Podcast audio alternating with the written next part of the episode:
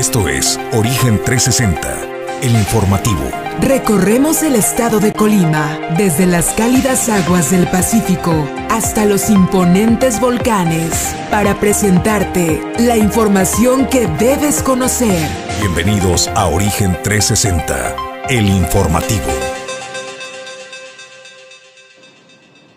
¿Qué tal? Muy buenos días amigos de Origen 360 que nos están sintonizando en estos momentos a través de Origen Informativo. Los saluda con gusto Julio César González y a nombre de Jesús Llanos Bonilla y Ulises Quiñones, productor, eh, lo invitó a que se quede con nosotros en este recorrido informativo por la entidad donde ya le tenemos lista la información, los datos más importantes que han acontecido durante este fin de semana largo de puente vacacional, hay que decirlo, y pues la información más importante hasta este momento para que inicie la semana bien informado. Le tenemos los datos más eh, actualizados del COVID-19 en nuestra entidad, cómo nos encontramos también, cómo la nueva variante Omicron ha impactado eh, en los diferentes países y México desde luego no ha sido la excepción y desde luego también información importante porque pues el estado de Colima ocupa el número uno, el lugar número uno a nivel nacional en personas desaparecidas y de esto le estaremos hablando más adelante también. Pues el presupuesto para apoyar y, y a impulsar el campo colimense es apenas por arriba de los 90 millones de pesos. Será suficiente este recurso para poder impulsar aquellos productos proyectos productivos para el campo colimense. Bueno, la información se la tenemos también en unos minutos y desde luego también pues un joven talento, la verdad que es orgullo colimense y de México, es Carlos Virgilio y un joven que hace apenas unas semanas pues hizo realidad este sueño por el que ha venido trabajando eh, toda su carrera artística, que hay que decirlo, es un joven de 25 años y aún así ha puesto en alto el nombre de México y de Colima en concursos internacionales. Y bueno, pues de qué le estoy hablando? Bueno, la Orquesta Sinfónica de Colima finalmente es una realidad y más adelante le presentaremos una pieza compuesta de este autor y de este eh, músico Carlos Virgilio. Esta y más información en este espacio, no se vaya, quédese con nosotros. Comenzamos, no sin antes agradecerle a nuestros patrocinadores quienes hacen posible el que nosotros lleguemos hasta ustedes. Origen 360 es presentado por Glipsa, Puerto Seco de Manzanillo, Azulejos Las Garzas, Grupo Casesa, Holiday Express Manzanillo y Torre Puerto.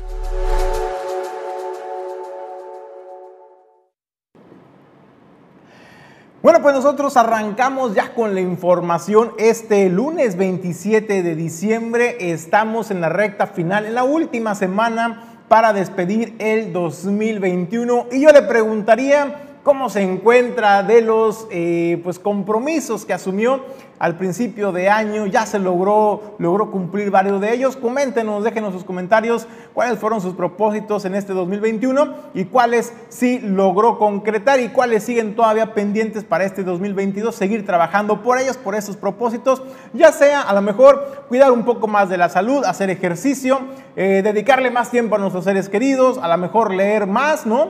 Eh, leer un libro viajar más, salir más con los amigos, regresar a lo básico, ¿no? Entonces, nos es importante que nos comente y nos deje sus comentarios en esta página de Origen 360, pues para conocer, pues qué tanto, qué tanto hemos cumplido con nuestros propósitos del 2021. Mientras tanto, nosotros vamos ya a entrar a la información porque eh, nuevamente pega la cruda realidad del COVID en el país, en el mundo, desde luego México no escapa.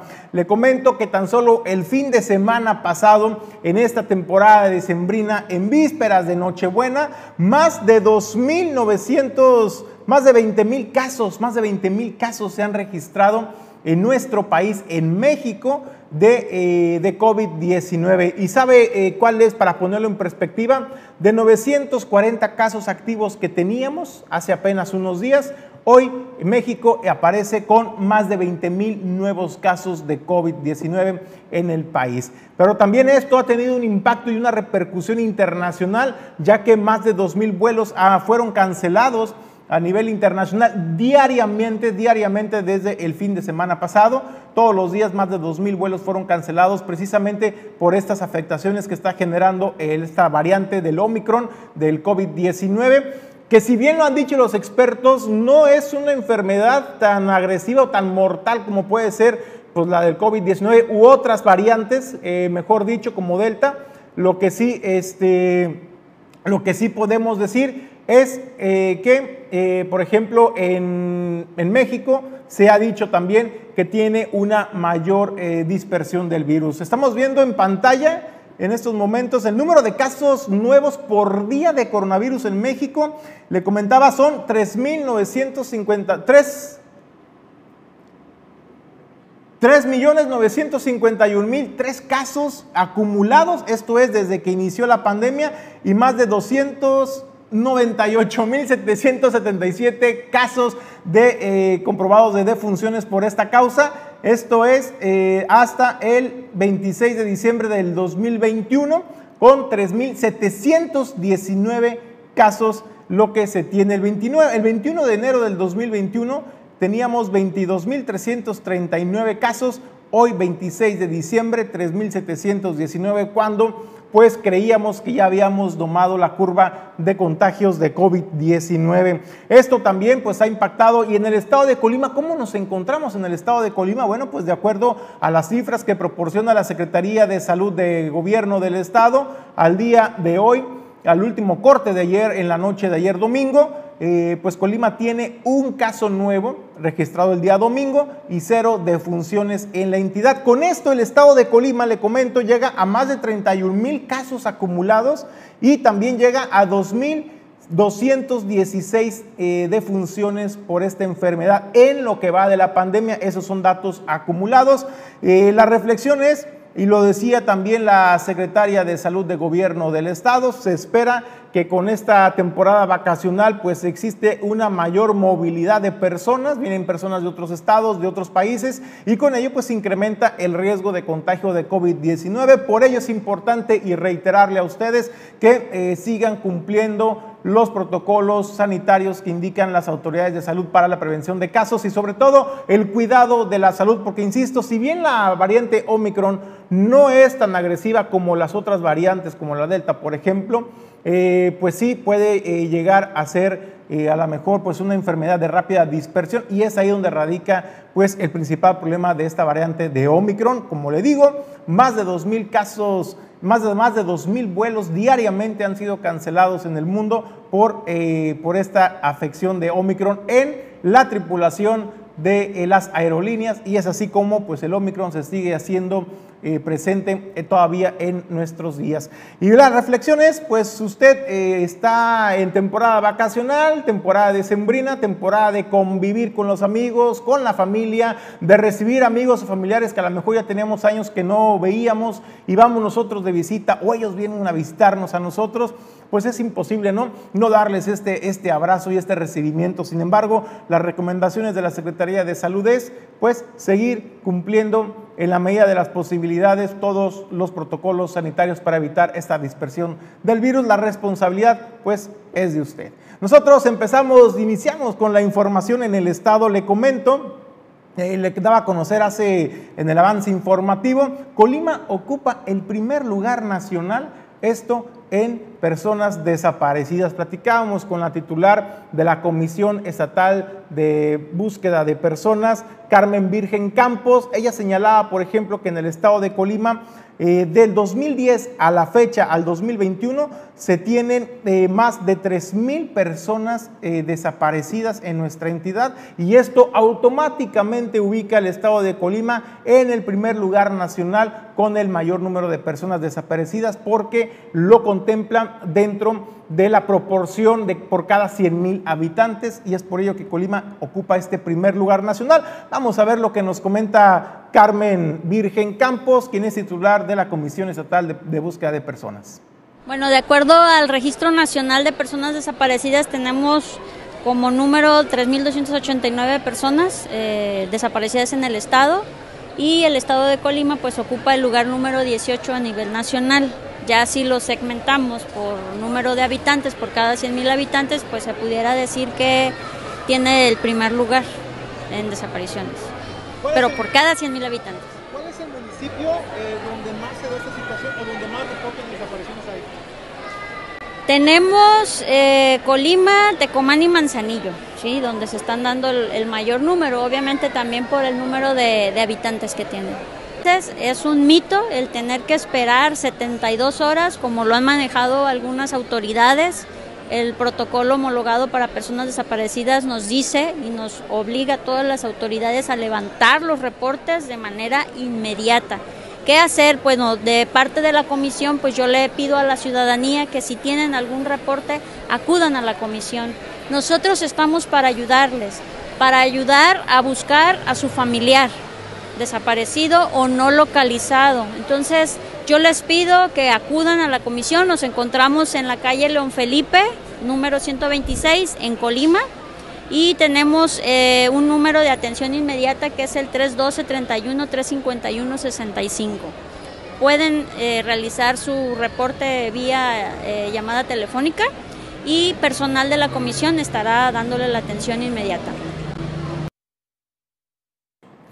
Bueno, pues ahí escuchó la precisión que hace la titular de la Comisión Estatal de Búsqueda de Personas, pues de acuerdo pues a la población que tiene Colima y el número de desaparecidos, esto lo ubica en el primer lugar nacional eh, en personas desaparecidas, comentaba, y es importante precisar el dato, es del 2010 que se tiene registro a la fecha, sin embargo comentaba que entre el año 2016 y 2017 es cuando Colima pues vivió eh, pues la situación más complicada y más compleja en ese sentido de personas desaparecidas. En 2018 bajó un poco este, la incidencia, sin embargo, señalaba Carmen, la titular de la Comisión Estatal de, Búsqueda de Personas, pues se ha mantenido a la fecha y hoy en día pues más de 3.000 eh, personas desaparecidas acumuladas ya en el estado de Colima. Le preguntábamos también, por ejemplo, eh, pues sobre este tema no tan, tan preocupante de las familias cuando una persona eh, de pronto pues no llega a su destino, no llega a su domicilio o no llega al trabajo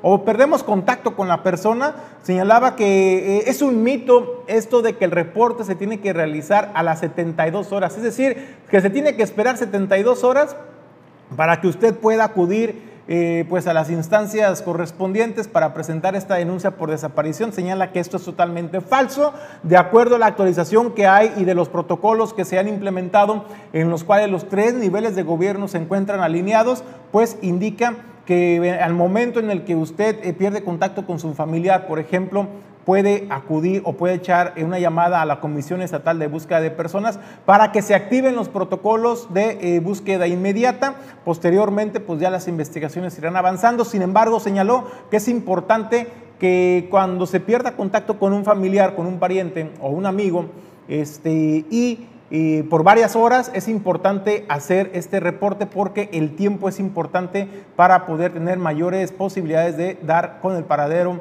de la persona en cuestión. Y eso pues era lo que comentaba Carmen Virgen sobre eh, las personas desaparecidas en nuestra entidad. Eh, bueno, nosotros vamos a más información. Le comento que en la comunidad del Chavarín, esto en el puerto de Manzanillo, pues piden familias obras de reforzamiento de los bordos del río Marabasco, esto ante las reiteradas afectaciones que tienen año con año en temporada de lluvia, donde pues, usted ya conoce esta historia, ¿no? Se la hemos presentado en varias ocasiones, año tras año, en temporada de lluvias, cuando pues la creciente del río Marabasco rompe los bordos, afecta, no solamente afecta cultivos de plátano, particularmente en esta zona limítrofe con el vecino estado de Jalisco, sino también afecta a las viviendas de las comunidades que viven aledañas a este, a este río Marabasco. Y esto es lo que nos comentaba Daniel Rivera, quien es comisario de esta comunidad de El Chavarín. Y esto es lo que comentaba para Origen 360. Eh, pues realmente es, es, un problema que tenemos cada año. Eh, yo diría es hacer un buen proyecto y dejar de dar, de dar soluciones este, pues mejoralitos, como decimos. Realmente lo que se está haciendo no va a servir de nada, o sea, no, no, no, eso no va a dar una, una solución definitiva.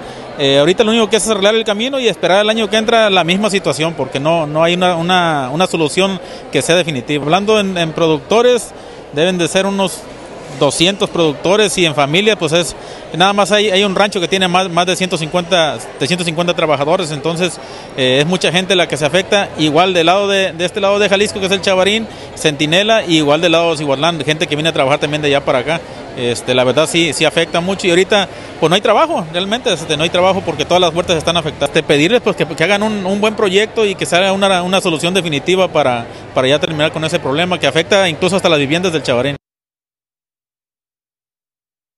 Bueno, pues son 250 familias las que viven en el Chavarín, o al menos las que se han visto afectadas año con año en temporada de lluvias por el desbordamiento de este río Marabasco. Pues es una historia que usted ya conoce, ¿no? Si es del estado de Colima, pues usted ya conoce esa historia, eh, donde incluso la zona, el acceso principal al aeropuerto se ha visto afectada por el desbordamiento de este cauce. Además del daño, eh, pues a los cultivos, a los productores, pues también están las afectaciones a las viviendas de las familias que viven en las comunidades aledañas a El Chavarín.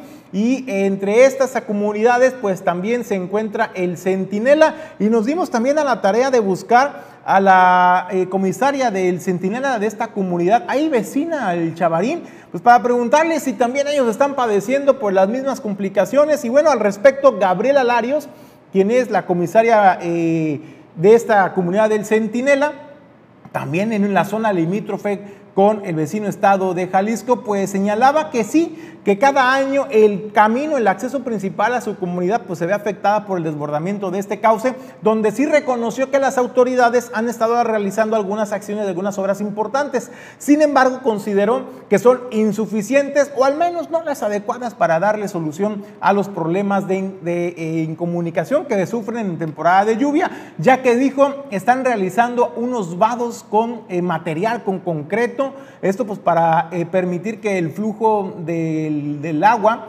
cuando se presenten los desbordamientos, pues pueda fluir, pero sin embargo dice, bueno, pues es que esto no atiende el problema de fondo de la comunidad, porque a final de cuentas estaríamos incomunicados. Lo que ellos piden es una obra que realmente esté pensada a largo plazo y que resuelva los problemas de fondo de esta comunidad que padecen año con año y proponen la construcción de puentes para evitar esta situación. Además también, pues señalaba la comisaria del Centinela, se sienten olvidados por las autoridades, por los tres niveles de gobierno, porque eh, constantemente tienen los problemas con el servicio de abasto de agua, particularmente en las familias o las zonas altas del Centinela, donde pues la presión no es suficiente para abastecer del vital líquido a las familias, pero además también obras importantes de vialidades, de brechas y de apoyos a esta comunidad. Dice, nos sentimos totalmente olvidados. Escuchemos parte de lo que declaró para Origen 360.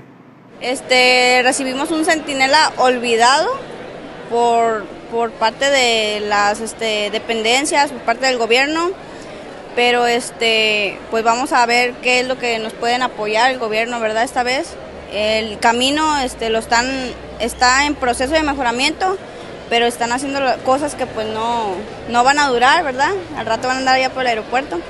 Este, recibimos un centinela con fugas de agua, el agua no nos llega a todos, especialmente a mí no me llega, vivo en un lugar alto donde no llega el agua.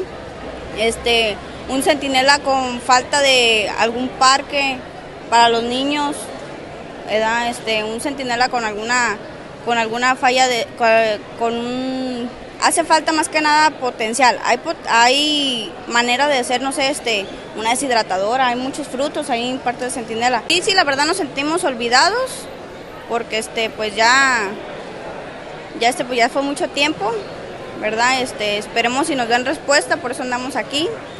Y sí, nos sentimos olvidados, la verdad. Bueno, pues eso es eh, lo que pues, manifiesta la, eh, comisaria, la autoridad auxiliar en el Centinela, por las afectaciones continúan, sí se realizan obras, se realizan acciones, pero no son las ideales para poder darle solución de fondo a estos problemas de inundaciones que padecen las familias. Sin embargo, pues sí me gustaría hacer eh, un, paréntesis en esta nota, porque pues yo recuerdo hace, ¿qué será?, seis años más o menos, se tiene hay proyectos de reubicación de estas familias del Centinela para que precisamente eh, pues no se vean afectadas año con año con los desbordamientos del río Marabasco. Se les ha ofrecido apoyo de vivienda en otras zonas alejadas de los cauces para evitar esas afectaciones. Sin embargo, y eso hay que decirlo y hay que reconocerlo también, pues lamentablemente muchas de estas familias, no todas, hay quienes sí se quedaron eh, a vivir en estas viviendas donde fueron reubicadas, pero muchas otras pues insisten en regresar a sus antiguos domicilios y particularmente aquellas familias que tienen ahí sus parcelas, sus plantíos, pues tienen que ir a cuidar de ellos, ¿no? Entonces se entiende la necesidad de regresar a estos sitios de afectaciones, pero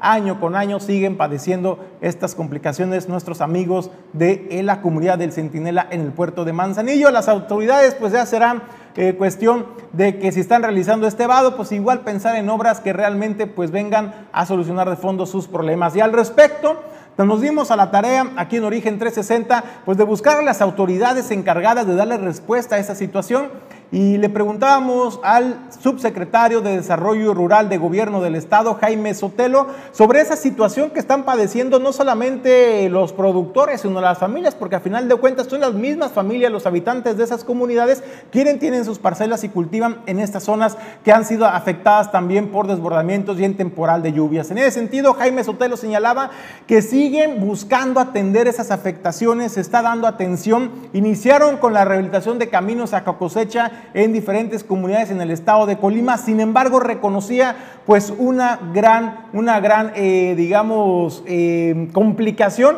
que es el de los recursos económicos que no tienen actualmente, al menos en este año, al menos en este año, en este ejercicio, pues no tienen para operar porque dijeron el campo colimense eh, fue eh, pues devastado, incluso más allá de lo que fue la devastación financiera que sufrió en el estado de Colima, por lo que reconocía, pues hay severas afectaciones, hay muchas cosas que hacer y muchos proyectos pendientes que hay que impulsar para sacar adelante el campo colimense y en eso dijo el subsecretario de Desarrollo Rural, estamos trabajando. La menor duda de que las afectaciones efectivamente son, pues fueron fuertes.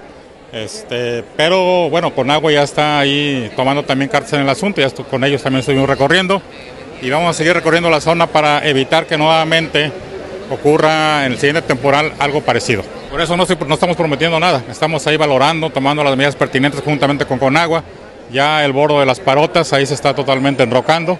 Este, ya estuvimos ahí con ellos, estuvimos con los productores para que vieran cómo está subiendo el nivel, para evitar obviamente nuevos daños. Y bueno, y más adelante, pues obviamente la solución definitiva es hacer las famosas presas rompepicos que estarían ubicadas en Metitlán. Para eso, pues obviamente toda va a tardar un poquito, pero eh, esperemos que contemos con la voluntad y los recursos necesarios para hacerlo. Bueno, pues eso era lo que comentaba Jaime Sotelo, subsecretario de Desarrollo Rural de Gobierno del Estado. Se sigue trabajando, le preguntábamos sobre el pago de las afectaciones o los apoyos que se les ha brindado a los productores, particularmente de esta zona eh, en el municipio de Manzanillo, señalaba y dijo desconocer dijo desconocer si el anterior gobierno estatal, pues en su momento implementó algunos proyectos o algunos apoyos emergentes para los productores. Sin embargo, pues también una realidad que padecen los productores es que normalmente cuando se activan los seguros, pues es, es, únicamente para volver a limpiar el terreno, digamos, prepararlo y volver a sembrar, pero de recuperación de inversiones que realizan para poder sembrar, de eso nada. En ese sentido, pues Jaime Sotelo dijo desconocer este tema, lo cual le voy a comentar, a mí se me hace pues increíble, increíble eh, esta, esta declaración que dio Jaime Sotelo, porque si bien entró el primero de noviembre y pues ya tiene poco más de un mes, pues caramba, lo primero que tendría que realizarse, al menos en, el colectivo popular, pues es reunirse con el sector, preguntarle cómo se encuentra, sacar evaluaciones, preguntarle sobre los daños las afectaciones, si ya fueron atendidas, si no fueron atendidas, cómo se encuentra el campo pero pues dice desconocer si realmente recibieron este apoyo, lo cual a mí, por ejemplo, me deja, pues, me deja que pensar sobre si realmente ha tenido ese acercamiento con el sector productor, particularmente en la zona del municipio de Manzanillo. Sin embargo, pues bueno, eso fue lo que señalaba Jaime Sotelo. También le preguntábamos, pues, cómo va a enfrentar estas necesidades que nos acaba de mencionar, ¿no? Aquellas obras de, eh, de rehabilitación de caminos a cosecha, donde la maquinaria, usted lo escuchó, la maquinaria se encuentra totalmente, pues, descompuesta, hay que invertirle en su mantenimiento, en su reparación para mandarla a las comunidades. Le preguntábamos de cuánto es el presupuesto para el próximo año, para el 2022, para el campo colimense. Jaime Sotelo señalaba arriba de 90 millones de pesos, era lo que comentaba Jaime Sotelo, y en ese sentido le preguntábamos si era suficiente para atender todas las necesidades del campo, pero ¿sabe cuál fue la sorpresa? Son 90 millones, sí, pero 90 millones que es para todo, para apoyos al campo, para eh, apoyar productos, proyectos productivos, pero también para el pago de la burocracia de la nómina que implicaría la Subsecretaría de Desarrollo Rural. 93 millones de pesos son los que se tienen en manera global. Obviamente esto es para tanto para el gasto corriente como para el gastos de programas que se están definiendo y perfilando para ver cuánto vamos a aplicar. La prioridad de nosotros, entre otras materias, es sanidades, obras hidroagrícolas, entre otras. 90 millones, poco más de 90 millones. ¿Cuánto es para gasto corriente, como usted comenta? Se está valorando, todavía se está valorando, pero estamos ahí este, tratando que la mayor cantidad posible sea para programas. Hay que recordar que la gobernadora, como una manera de liberar recursos de gasto corriente para dedicarlo a programas, es el de poder compactar todas las entonces secretarías en una sola secretaría. En este caso, la Secretaría de Desarrollo Económico que encabeza la compañía Rosy Vallardo. Estamos ahí tres subsecretarías que antes eran secretarías. Y obviamente pues, la idea es liberar recursos para ese fin. Bueno, pues ahí tiene lo que comentaba Jaime Sotelo, poco más de 90 millones de pesos lo que es el presupuesto para el campo a ejercer en 2022, pero de estos 90 millones hay que descontarle una muy buena parte para el pago de gasto corriente que es el de nómina, el de oficinas, el de electricidad, el de servicios y pues esta bolsa de 90 millones pues desde luego se va a ir reduciendo cada vez más y pues qué tanto se le va a invertir en los proyectos de impulso al campo. Eh, a los productores colimenses, bueno, pues eso lo estaremos viendo conforme avance el próximo año. Ya lo decía eh, este, el subsecretario de Desarrollo Rural, Jaime Sotelo. Bueno, eh, le preguntamos en particular sobre este tema. Bueno, entonces, ¿cuánto le va a quedar al campo realmente para apoyarlo a los, a los productores? Señalaba que eso se está definiendo porque todavía no saben cuánto va a costar, eh, digamos, la nómina de los trabajadores de esa subsecretaría, que hay que decirlo, depende de la Secretaría de Desarrollo eh, económico de que encabeza Rosa María Vallardo y en eso están ajustando números, cifras, el número de empleados que les va a costar al gobierno del estado para saber con cuánto van a contar finalmente de esta bolsa de poco más de 90 millones para que realmente vaya destinado al impulso y al rescate del campo colimense como fue uno de los compromisos que hizo la gobernadora Indira Vizcaíno y que asume también eh, Jaime eh, Sotelo. Nosotros vamos a más información, es tiempo de ir al reporte de barrio y es que eh, vecinos de la colonia Los Patos y productores también de la comunidad de Santiago, particularmente de Santiago Norte, nos hicieron llegar una denuncia ciudadana y es que no me va a creer. Están padeciendo el, la descarga, no es escurrimiento, es una descarga literalmente la que se está haciendo a estas parcelas que cruzan estos cultivos de algunos productores y también también por la colonia Los Patos. Vean además esas imágenes que nos hicieron el favor de llegar. Eh, ahí es un recorrido, es un recorrido. Y este que ve aquí, pues no crea que es un riachuelo, no crea que es agua de manantial, no crea que es agua del subsuelo pura y que usted pueda lavarse las manos. No, olvídese, ¿no? Eh? Estas son aguas negras que se están descargando de ese cárcamo que estábamos viendo en las imágenes. Y es el recorrido que están realizando, por ejemplo, por algunos de los cultivos de alguna de las parcelas. Ahí vemos algunos árboles eh, particularmente de mango. Y ahí van por el medio de la parcela atravesando este riachuelo de aguas negras, estas descargas que se están realizando en esta zona de Santiago Norte. Y desde luego, pues el llamado a las autoridades, a la Comisión Municipal de Agua Potable, Drenaje y Alcantarillado de Manzanillo, la CABLAM, pues para su atención, ¿no? Porque pues sí preocupa el hecho de que eh, se estén descargando literalmente las aguas negras, pues ahí, no a la intemperie, a donde vayan, a donde escurran, pues ya no es problema de las autoridades y mientras tanto las afectaciones las padecen los productores, porque todo esto pues es contaminante del subsuelo, además también de las afectaciones al medio ambiente por eh, los mantos freáticos que eh, sabemos que en el puerto de Manzanillo, al menos en este municipio, pues están pues digamos muy muy a flor de la superficie, pero ahí está este riachuelo de aguas negras contaminando el medio ambiente. Las familias y los productores, los amigos productores de Santiago, pues están haciendo el llamado al ayuntamiento de Manzanillo pues para que ponga freno a esta situación, a esta contaminación y ahí viene, ahí está el origen, el origen de la contaminación, estas descargas que se están realizando de aguas negras en las parcelas de la comunidad de Santiago, pero también afecta a otras colonias y a los vecinos, porque pues obviamente ya se imaginará, esto es un video y usted no puede percibir a lo mejor pues el aroma, ¿no?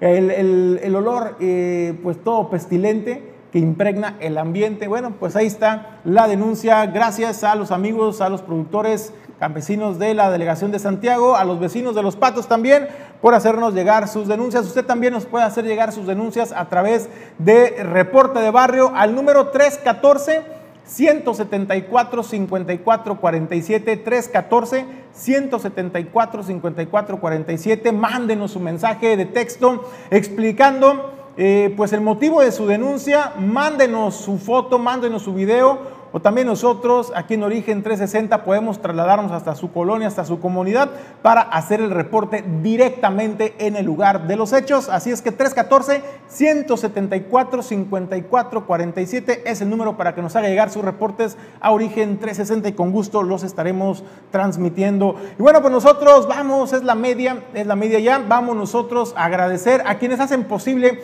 el que nosotros lleguemos hasta ustedes, nuestros patrocinadores. Gracias, muchas gracias por su confianza confianza.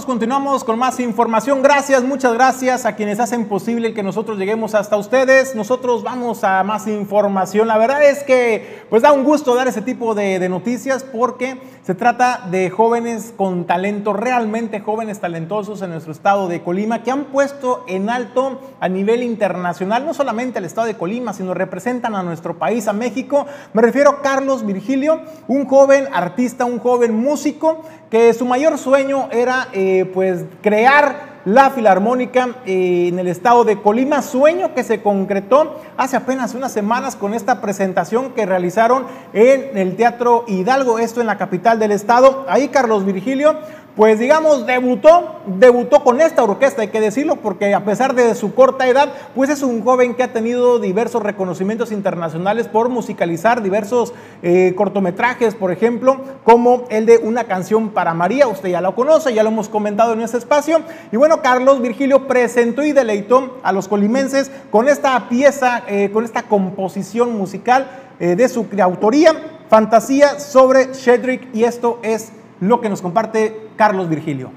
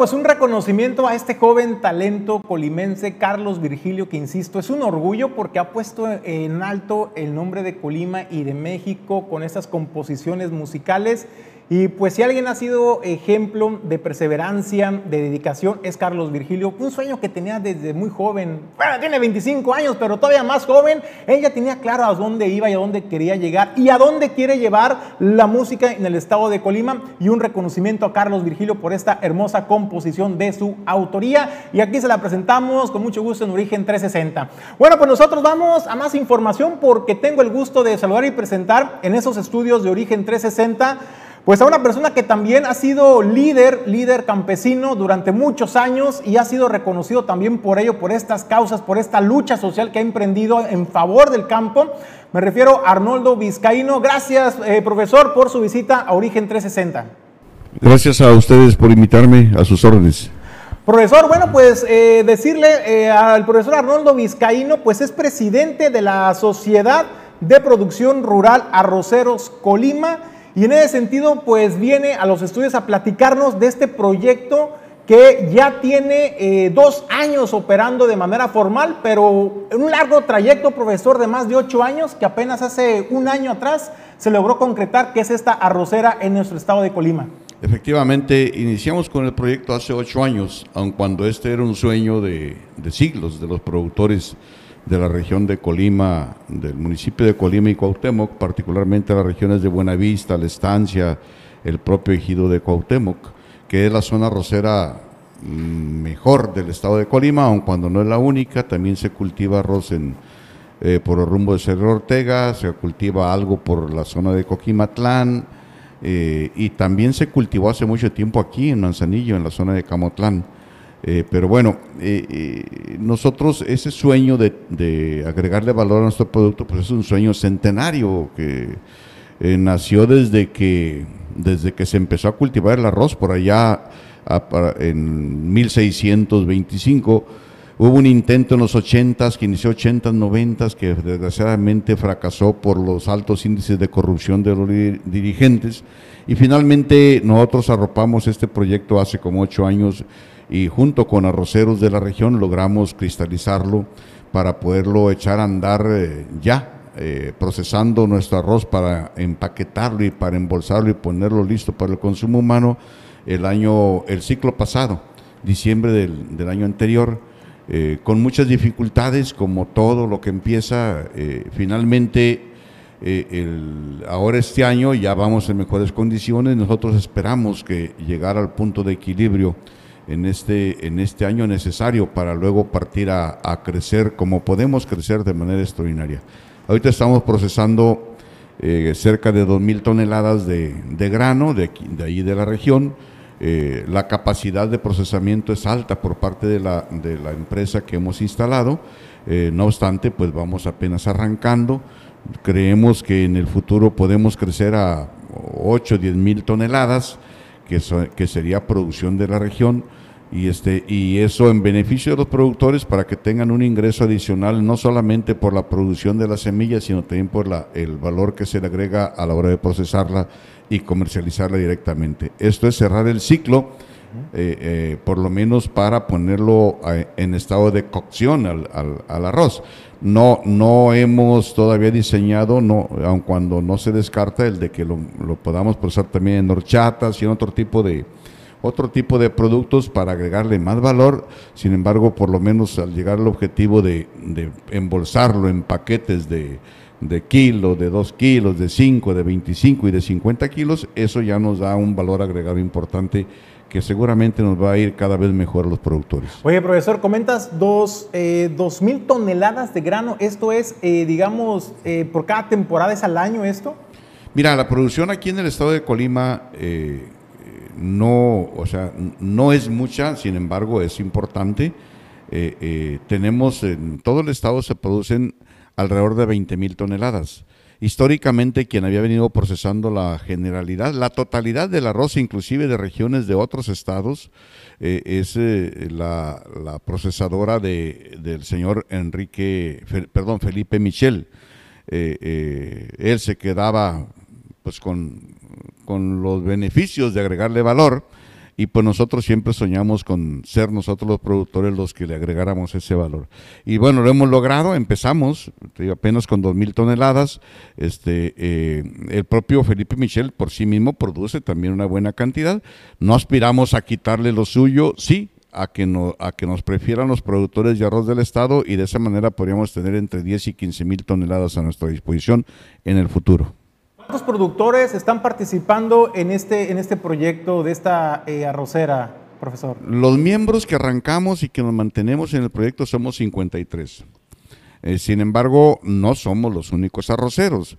La verdad es que luego cuando se trata de meterle organización y de meterle inclusive esfuerzo monetario, pues luego no todos le entran. Por eso le entraron 53 y con eso nos fuimos, con eso logramos instalar la, la, empresa, pero no, no excluimos a los que no son socios.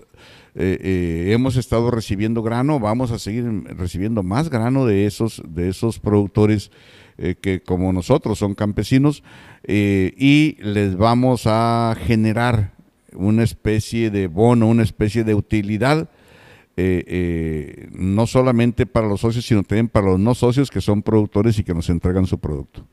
Decir, profesor, es una rosera, es una industria de productores para productores. Sabemos que una de las principales complicaciones de los productores en nuestro estado, bueno, y en México en general, pues es el coyotaje, ¿no? Muchas veces los productores tienen que malbaretar su producto y quien lo compra, pues a veces ni siquiera lo vende en el estado, se lo lleva a otras regiones y posteriormente, eh, profesor, tenemos que ir nosotros a comprarlo de vuelta a un precio mucho más elevado y a final de cuentas el beneficio es para el intermediario. No, y no solamente en el estado fuera del Estado, sino hasta fuera, fuera de la nación, fuera del país. México es deficitario en, en, en, arroz. De hecho, solamente producimos el 20% de lo que ocupamos en el, en el país. Sin embargo, como nuestro arroz es de altísima calidad, con frecuencia hay quienes lo exportan, lo sacan del país e importan arroces de pésima calidad. Eh, aquí por Manzanillo se importa la mayor cantidad de arroz del país, la que se importa, prácticamente toda la importación de, arroz que llega al país llega aquí por Manzanillo. Arroces algunos de pésima calidad y son los que vienen consumiendo los, los habitantes del país. El arroz que nosotros producimos en esta región de Buenavista, Cuauhtémoc, La Estancia, esa zona de Colima, está reconocido como el arroz de mejor calidad en el país. Eh, es, un arroz extraordinario. Eh, de tal suerte, es milagro filipino, es la, variedad milagro filipino, de tal suerte que este arroz es perseguido, es buscado por, por grandes empresas como Verde Valle para mezclarlo con arroces de menor calidad, pero presentarlos con arroz calidad milagro filipino. Este, entonces, nosotros a la hora de procesar nosotros nuestro propio arroz, pues nosotros le vamos a ir dando destino. El destino que queremos es de que sea efectivamente de manera principal para el estado de Colima y, este, y nuestros excedentes darle sí hacia afuera del estado, eh, pero, pero no fuera del país. Esa es la, la meta.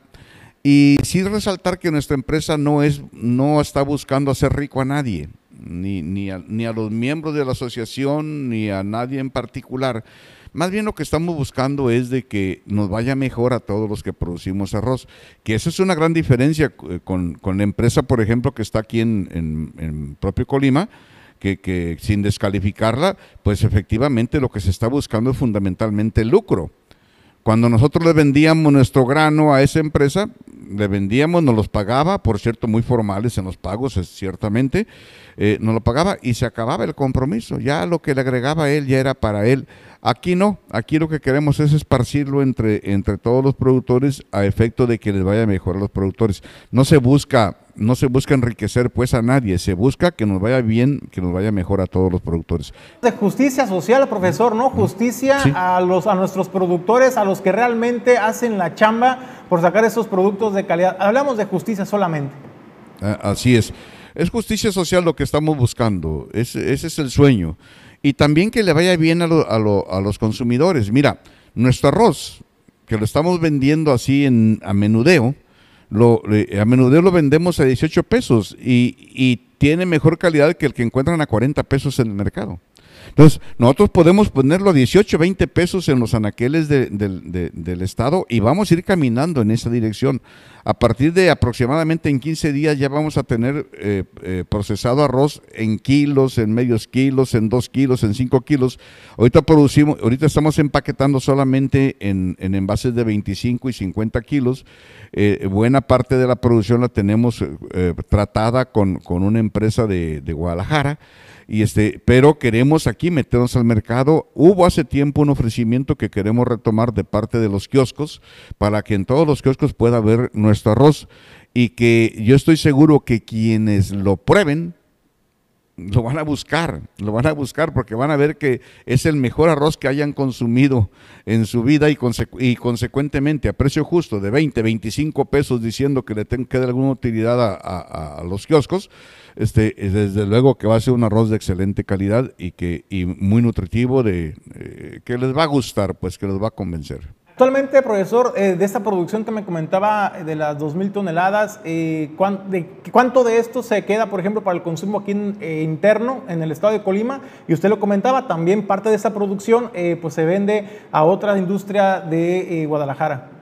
No lo tenemos cuantificado con precisión, pero yo estimo que en este ciclo se va a quedar más o menos la tercera parte aquí en, el estado de Colima. Depende pues de si consolidamos el acuerdo que eh, hace dos años nos habían ofrecido los, los kioscos. Este, vamos, a vamos a buscar nuevamente a los empresarios dueños de los kioscos para ver si se retoma y ver también a ver si lo podemos colocar. Creo que sí podemos poco a poco irlo colocando en las tienditas de la esquina. Eh, eh, esa es una meta. Mm, todavía apenas empezamos a caminar y no queremos correr, porque para eso se ocupa una infraestructura, se ocupa vehículos, se ocupa una serie de cuestiones que, que, apenas, te decía al principio, estamos apenas llegando al punto de equilibrio, no queremos acelerarnos porque si nos podemos autorreventar, pero sí, a eso queremos llegar, a que esté al alcance de todas las amas de casa nuestro arroz, el arroz de arroceros Colimán, que es, ese es su nombre. Podríamos esperarlo a mediano plazo, es un proyecto este de poder ver el arroz colimense, poderlo ver en, esos anaqueles, en las tiendas en el estado, por eso.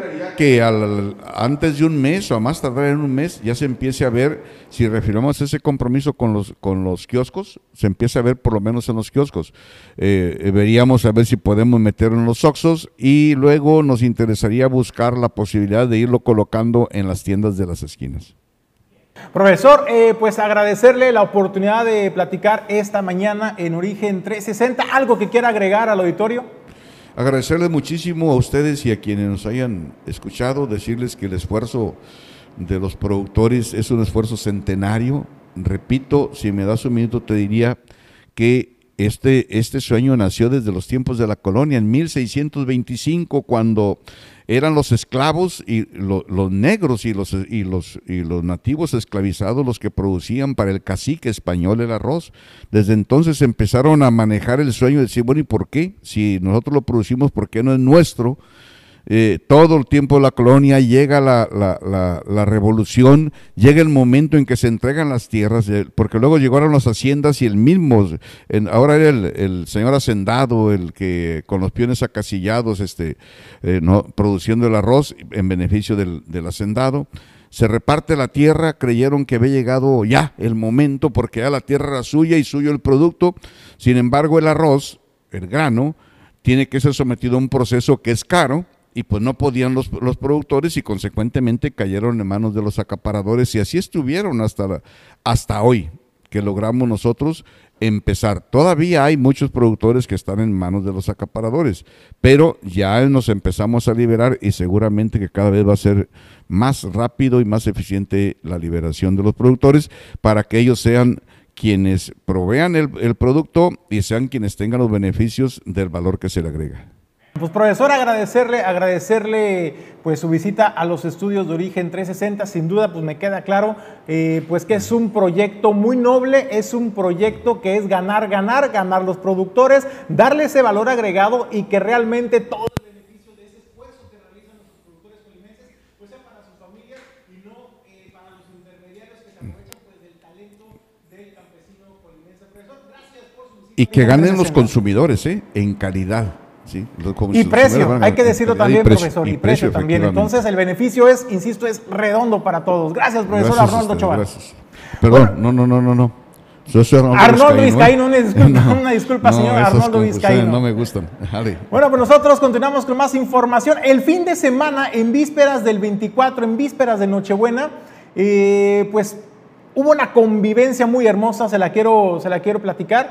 Origen 360 tuvo la oportunidad de estar en la casa Hogar Liborio Espinosa. Ahí eh, los pequeñitos tuvieron la oportunidad de convivir y de tener su celebración de Navidad, donde recibieron pues recibieron un, regalo muy especial. Estos muñecos amigurumi se llaman, que de acuerdo a la filosofía japonesa, estos se, vuelven los confidentes de los pequeñitos y se vuelven los mejores amigos. Una particularidad de estos amigurumis es que van tejidos y que además pues no tienen boca. Con esto pues eh, ofrecen esta amistad incondicional a los, a los pequeñitos que les pueden ser confidentes y son unos amigos para toda la vida. Y sobre esto Origen 360 tuvo la oportunidad de estar presente y eh, pues desde luego pues el agradecimiento a Glipsa, quien fue quien llevó pues estos regalos a los pequeños de la Casa Hogar Liborio Espinosa.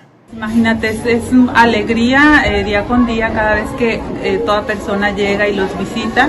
Y bueno, pues en este caso que vienen y les traen eh, algún presente, como en este caso les trajeron los amigurumis, que la verdad son súper lindos, y sobre todo el concepto por el cual fueron elaborados es muy bonito, ya que me comentan que vienen siendo amigos confidentes de los niños, entonces pues para ellos seguramente va a significar mucho tener un amigo confidente todos los días y así que les agradecemos mucho que hayan venido a visitarnos, que hayan traído esta, este pequeño convivio tan bonito que ellos sin duda pueden ver que lo están disfrutando y me encantó, fíjate, el concepto o la temática de su evento porque eso es lo que queremos eh, de alguna manera implementar con los niños en esta nueva administración.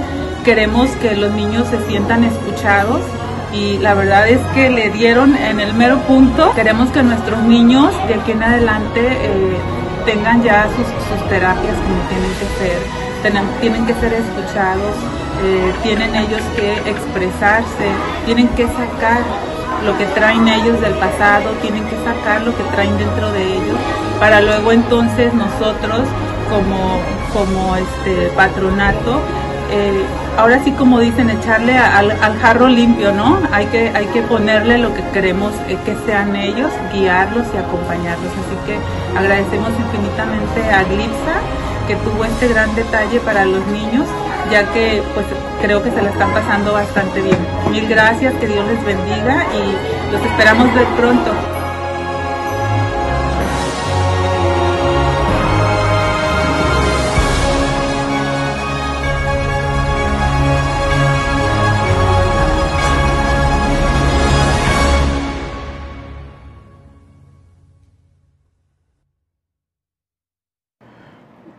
Bueno, pues nosotros continuamos con más información en Origen 360. La verdad que fue una convivencia bien bonita esta que organizaron eh, Glipsa eh, a los pequeños de la casa Hogar Liborio Espinosa por el concepto que representan estos amigurumis para estos pequeñitos, eh, tener un amiguito cercano, el poderles tener su confidente y sobre todo lo que representa para esos pequeñitos esta, esta convivencia que se vivió, y digo, en vísperas de eh, Nochebuena. Bueno, pues nosotros vamos a más información porque hoy es, hoy ya está lista Elizabeth Manrique, porque hoy inicio, el lunes inicio.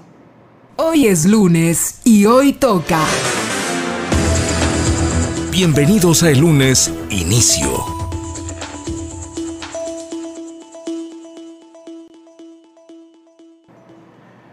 Bueno, pues ya es el turno tan esperado del auditorio de Origen 360 porque pues no hay como cuidar también nuestra salud, pero también nuestra salud emocional. Y Elizabeth nos va a platicar. A ver, Elizabeth, pues estamos por finalizar el año y uno de los propósitos principales, yo creo que es el propósito universal de todo mundo, es ahora sí me voy a aplicar, ahora sí voy a cuidar de mi salud. Pero muchas veces eh, claudicamos en las primeras semanas, por ejemplo, de enero. ¿Cómo lograr mantenernos motivados? ¿Cómo lograr mantenernos en este propósito? Hola, buenos días, ¿cómo estamos? Sí, así es. Siempre eh, escuchamos que este año es mi año, ahora sí con todo. Bueno, resulta que me, me he topado muchas veces con que la razón principal por la que dejaron de hacer actividad física es porque no se hallaron haciendo actividad física. Tipo, no es que me aburrí en el gimnasio, no, no encontraba motivación para hacer ejercicio en mi casa. Entonces yo te voy a dar unas recomendaciones para que puedas hacerlo un poco más sostenible, ¿ok? Entonces, la primera y, y lo que yo creo que siempre le digo a todo el mundo es, imagínate que vas a ir a una clase, ya sea la carrera, un curso, un diplomado, lo que sea de tu interés, y llegas y la clase ya está avanzada y tú no tienes ni idea de qué están hablando, ¿ok? Y apenas lleva media hora de esa hora de clase, ¿no? Entonces tú llegas y de qué está hablando el profesor, no tengo ni idea, no le entiendo ni más, ¿verdad? Entonces, eh, ¿qué sucede? Pues como uno llega con ese desconocimiento, ya a la hora de ponerse como como al corriente, nos cuesta mucho trabajo y en ese momento es donde claudicamos. Entonces llegamos al gym, no tenemos ni idea de qué onda y vemos que la gente está como haciendo unas cosas y uno no lo entiende y eso es lo que provoca ese aburrimiento, el desconocimiento. Entonces yo te recomiendo que ya sea que inicies en el gimnasio o que inicies en tu casa, eh, uses cinco minutos de tu tiempo, realmente no es nada, para abrir YouTube o algún, este, alguna plataforma que te permita eh, conocer más sobre la técnica. Por ejemplo, puedes buscar como Técnica eh, para ejercicios básicos. Ok, ¿y qué pasa si veo que una persona eh, te dice una técnica de una manera y otra persona te enseña la técnica de otra forma, ¿no? Bueno, yo siempre recomiendo que no lo compares, que no veas como, ah, Chuchito dice Perenganito dice y ahora qué. No, tú prueba las dos o prueba la que más te dé confianza o la que más te convenga y a la hora de probarlo, uno tiene que poner atención a cómo se siente. Tú tienes que quedarte con lo que mejor te haga sentir, con lo que más te haga match contigo, ¿sí? Si tú dices, no, la sentadilla es de esta manera, ¿no? Y vas y la pruebas y dices, bueno, no la siento mal, pero pues tengo dudas, ¿no? Vas y pruebas la sentadilla de otra manera eh, y esa es la manera en la que la sientes. Bueno, no es que este sea mejor que este, es que tú quédate con lo que mejor te quede a ti, ¿ok? Ahora, eh, si tú quieres hacer este, de esto un poco más sostenible, no llegues, de verdad, no llegues al, al, mat de tu casa, al tapete o al gimnasio con toda la actitud del mundo de decir ahora sí la rompemos, porque no necesitas romperla realmente, lo que necesitas es empezar a moverte. Eso es lo que va a ir preparando tu cuerpo para esa actividad física. Siempre eh, escucho que haz más, hazme, hazlo más, haz más, ¿no? Más no es mejor, mejor es mejor, no más cardio, no más tiempo entrenando, no más peso. Dejémonos ya esas, esas ideas como ya muy, muy anticuadas y ahora este, vamos a enfocarnos en hacerlo mejor. Sí mejores tiempos, sí mejor técnica, sí mejor conciencia este, corporal, ¿ok? Además, te traje tres ejercicios de glúteo que puedes agregar a tu rutina, ya sea que estés entrenando en tu casa o que estés entrenando en el gimnasio. Este, son, es súper buenos ejercicios para agregarlos, ya sea como triserie, ya sea que tú combines unos ejercicios y quieras agregar este para sentirlo mejor o como activación muscular para antes de iniciar tu entrenamiento de glúteo, ¿ok? Entonces, si tú lo vas a hacer como activación muscular, yo te recomiendo que hagas de 20 a 15 repeticiones y si lo vas a hacer agregándolo en el gym eh, o en, tu rutina de entrenamiento, puedes hacer siquiera 10 repeticiones y ya se siente como un poco mejor la contracción. Entonces, juntos vamos a hacer 10 repeticiones. Nos vamos a poner la bandita, una bandita de tensión arriba de las rodillas. Vamos a abrir las piernas hasta donde tú ya sientas esa contracción muscular. Bueno, bueno, antes de, todo esto quiero darte un super tip. Siempre que hagas glúteo, imagina o ten en mente que tienes un limón en los glúteos y lo quieres sujetar. Y eso no significa que vas a hacer una retroversión de cadera. No vas a hacer esto, ¿ok? Vamos a sacar la pompi, abdomen adentro. Tampoco no quiero que arquees, ¿verdad? No la vamos a arquear. Vamos a mantenernos en una posición neutra pero sintiendo esa activación del glúteo. Te recuerdo que es imaginando que tienes un limón entre los glúteos y los vas a exprimir, ¿ok? Entonces vamos a abrir la bandita hasta una postura en la que sientas esa tensión muscular y vamos a bajar abriendo la bandita, ¿ok? No quiero que se te cierren las rodillas, que no se vea así. Tú bajas y abrimos la bandita, ¿ok? Siempre el abdomen adentro y cuando regresas, mantente en una postura en la que se sienta esa tensión muscular. ¿sí? Me voy a poner de lado para que puedas ver, llevamos cuatro, para que puedas ver cómo no meto la cadera. Regreso a un punto en el que sigo sujetando el glúteo, ¿ok? Si tú regresas hasta acá, ya me soltaste el glúteo. Entonces vamos a subir tres cuartos, 7, 8, 9 y no dejo cerrar la bandita, 10. Ahora me voy a bajar la banda a la altura de los tobillos, ¿ok? Aquí a la altura de los tobillos. Y recuerda que siempre es súper importante sujetar el abdomen, llevar el ombligo a la espalda, ¿ok? Entonces, a la altura de los tobillos, tú puedes sujetarte de alguna base. Bueno, yo en esta ocasión pues lo voy a hacer aquí paradita. Vamos a ir en una línea eh, recta hacia atrás y luego voy a abrir a la diagonal, a la esquina, ¿ok? Eh, hacia atrás es punto A, a la esquina es punto B, ¿ok? Entonces regreso, posición inicial, voy atrás, punto A, punto B y regreso. Y vamos a hacer 10 repeticiones, atrás, punto A, punto B. ¿Por qué vamos al punto B?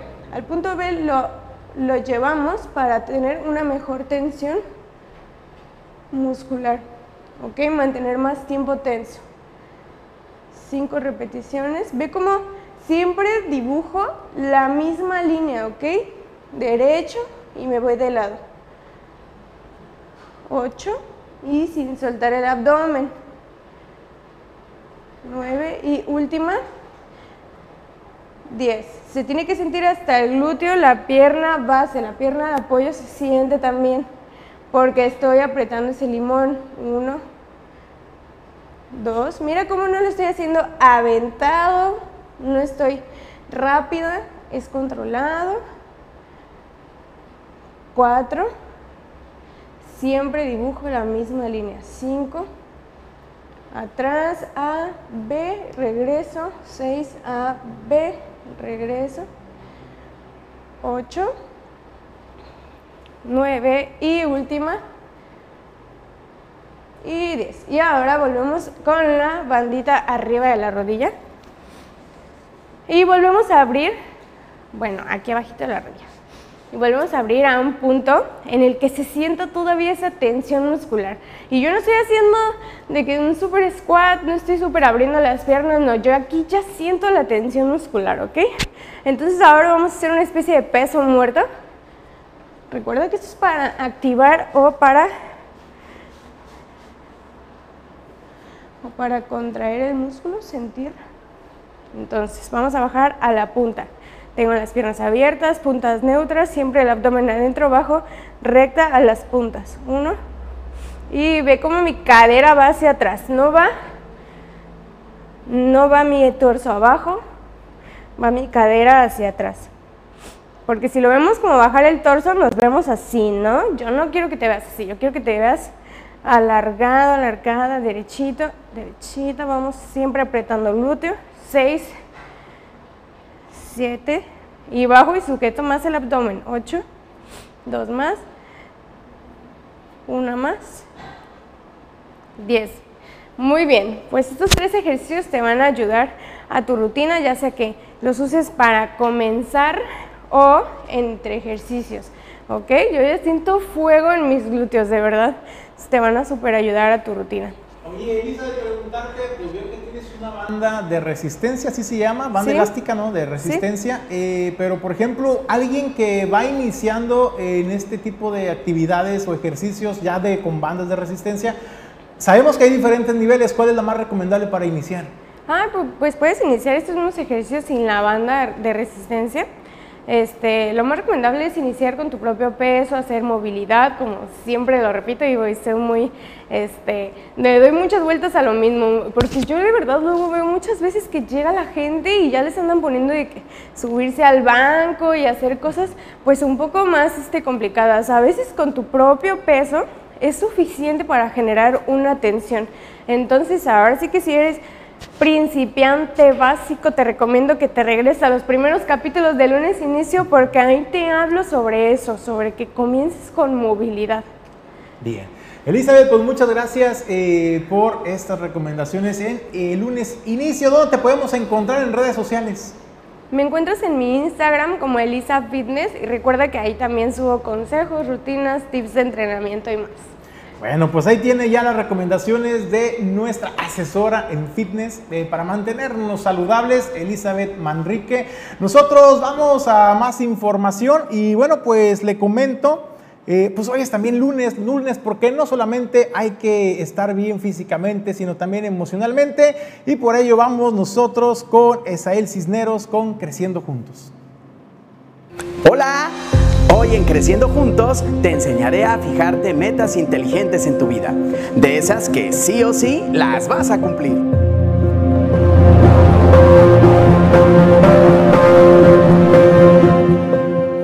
Lo primero que tienes que hacer a la hora de fijarte una meta es ser lo suficientemente específico con ella. Esto quiere decir que la puedas compartir con claridad a otras personas y que ellas entiendan de qué se trata. Lo siguiente es que tus metas, además de ser claras, tienen que ser medibles. Tú puedes querer mucho dinero, pero ¿cuánto es mucho dinero para ti? Lo que quieres tiene que ser tangible y específico. Y más, mucho, mejor, poco o bien, no es medible. Además, tus metas tienen que ser alcanzables, pero eso sí, siempre desafiantes. No seas tan cómodo, pero tampoco tan exigente. Busca el punto medio entre emoción y ambición. También tus metas tienen que ser relevantes y para ello necesitas un propósito claro de para qué quieres lograr eso que te has propuesto. Y por último, tus metas tienen que tener una fecha de caducidad. La frase mañana lo hago o más tarde es la asesina de todos tus sueños. Fijarte plazos fatales te ayudará a ponerte la presión necesaria para moverte a la acción. Si te gustó la cápsula, comparte y no olvides darle like a la página. Soy Esael Cisneros y nos vemos muy pronto en otro episodio más de la comunidad Creciendo Juntos.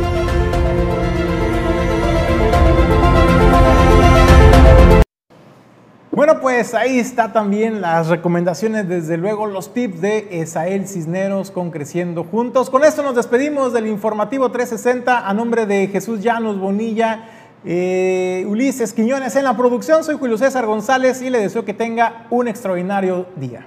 Origen Informativo es un portal que tiene como misión crear contenidos que aporten información de valor.